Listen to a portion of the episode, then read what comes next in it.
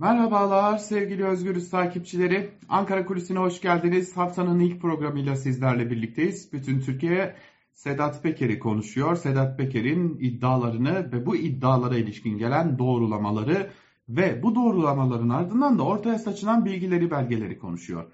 E tabi hali hazırda bu konunun AKP ile ilgili tarafı da konuşulur. Yani bu konunun bir de siyasi tarafı var. Gelin bugün bu konuya bakalım. Ama bambaşka bir açıdan bakalım. Şimdi AKP'nin farklı dönemlerinden bahsediliyor. İşte AKP'nin kuruluş dönemi, AKP'nin ilk, ilk iktidar dönemi, sonraki dönemler ve başkanlık sisteminden sonraki süreç ve AKP'de yaşanan kopuşlardan bahsediliyor. Bu durum böyle olunca ve hali hazırda AKP'ye ilişkin Sedat Peker'den gelen açıklamaların çoğunda AKP'ye daha sonradan katılan, belki bir kısmı daha önce AKP'yi eleştiren, ağır ithamlarla eleştiren ya da AKP'de olup da ön plana çıkmayan ya da başkanlık sisteminin gelmesiyle birlikte artan çevre çeperdeki o e, özgül ağırlığı yüksek olan bürokratlarla birlikte başka bir boyuta geldi konu.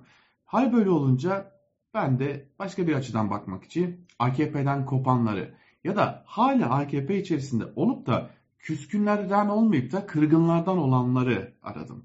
Ve bazılarına birkaç soru yönelttim. Şimdi hatırlayacaksınız Erdoğan Bayraktar tam da bir yıl önce Özgürüz Radyo'ya yaptığı açıklamada şunu demişti. AKP'de yalakalık da bitti, şefeklik devri başladı demişti. Cumhurbaşkanı Erdoğan'ın etrafında bir grubun olduğunu ve bu grubun e, işten anlamamasına rağmen orada durmaya devam ettiğini, kendi çıkarlarını düşündüğünü söylemişti.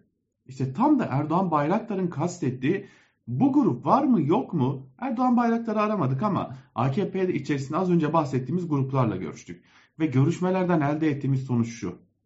Özellikle 15 Temmuz darbe girişimi ve biraz daha öncesine gidecek olursak 7 Haziran 2015 seçimlerinin biraz öncesinde bu grupların AKP içerisine adım adım adım adım dahil olmaya başladığını düşünüyor eski AKP'liler ya da kırgın AKP'liler. Ve içlerinden biri ki kendisi bir dönem AKP'de üst düzey yöneticilik yapmış, defalarca AKP adına belki de yüzlerce defa AKP adına resmi ağız olarak açıklamalar yapmış bir isim. Diyor ki biz gitmeye işte o zaman karar verdik. Şimdi buradan şöyle bir anlam çıkmasın. AKP'nin e, bir önceki dönemi çok iyiydi ya da şimdiki dönemi çok kötü gibi bir yorumu ben elbette ki yapmıyorum. Bunu izleyicilerimize bırakıyorum. Fakat görüştüğümüz eski AKP'lilere göre hatta biri şunu söylüyor. Sedat Peker geldiğinde biz gitmeye zaten karar vermiştik. Yalnız burada Sedat Peker'den kasıt anladığımız kadarıyla Sedat Peker'in kendisi değil. Sedat Peker'in ifşa ettiği, Sedat Peker'in kendilerine yönelik iddialarda bulunduğu isimleri kastediyor eski AKP'li bir isim ve diyor ki işte bu isimler gelmeye başladıklarında biz gitme kararını çoktan almıştık. Ve AKP işte bu isimlerle beraber önce dar bir grubun bir biçimde e, çıkar ilişkilerinin olduğu bir yapıya dönüştü. Ardından kendi kabuğuna kapanmaya başladı. Daha sonra kendi çekirdeğinin içine sığmaya başladı ve artık adım adım erime yoluna girmiş durumda diyor. Yani eski AKP'lilere göre tekrarlıyorum eski AKP'lilere göre iktidar cenahı ne zaman ki farklı yapılarla farklı ilişkiler içerisine girmeye başladı ve orada bozulma başladı. Bu bozulmayla birlikte de işte Sedat Peker'in bugün ifşa ettiği durumlar ortaya çıkmaya başladı. Yine eski bir AKP'li, yine önemli bir pozisyonda uzunca yıllar yer almış bir isim diyor ki biz AKP içerisindeyken yine yanlışlar vardı. Yoktu demiyoruz. Yine yanlışlar vardı. Ama dikkat edin Sedat Peker'in bütün açıklamaları tam da bizim AKP'nin değişmeye başladığını söylediğimiz, AKP'nin yanlış yolda olduğunu söylemeye başladığımız döneme denk geliyor. Ve üstüne şunu ekliyor. Cumhurbaşkanı Erdoğan kendisini iktidarda tutabilmek, partisini iktidarda tutabilmek için Türkiye'de farklı toplumsal kesimler yerine dar çıkar odaklarıyla ilişki içine girmeye başladı. Ve bunun neticesinde de işte o çıkar odakları Erdoğan'ın kendi iktidarı için her şeyi yapabilecek bir pozisyona geldiğini görmesiyle birlikte onlar da kendi bekaları, kendi gelecekleri, kendi cepleri için her şeyi yapabilmeyi kendilerine mübah gördüler. İşte bugün izlediğimiz şey aslında Erdoğan'ın verdiği yanlış kararların sonucu diyor ki bu isim hala AKP'nin bir üyesi, küskünlerden de değil, yalnızca kırgınlardan fakat aktif olarak herhangi bir rol almıyor siyaset içerisinde. Şimdi farklı farklı isimlerle konuştuk ve tamamı benzer şeyler söylüyor.